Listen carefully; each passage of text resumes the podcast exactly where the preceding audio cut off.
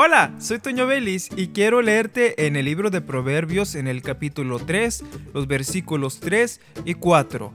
Nunca se aparten de ti la misericordia y la verdad, átalas a tu cuello, escríbelas en la tabla de tu corazón, y hallarás gracia y buena opinión ante los ojos de Dios y de los hombres.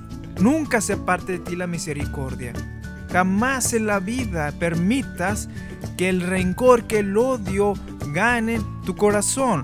¿Por qué? Porque aquí la Biblia en Proverbios nos dice, nunca se aparte de ti la misericordia, tiene que estar ahí presente cuando alguien te hace daño.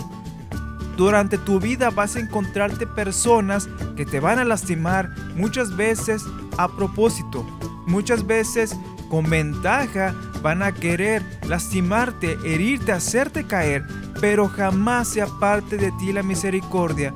Por más difícil que se te haga, clama al Señor y pídele que te dé de su amor para que la misericordia fluya en tu vida y tú puedas perdonarles. Recuerda que un día estaremos ante el Padre Celestial gozando una eternidad. Todo aquello que nos hicieron se nos va a olvidar, así que te invito a que llenes tu corazón de misericordia y compartas para aquellos que necesitan a Dios. Soy Toño Vélez y te invito a que continúes escuchando la programación de esta estación de radio.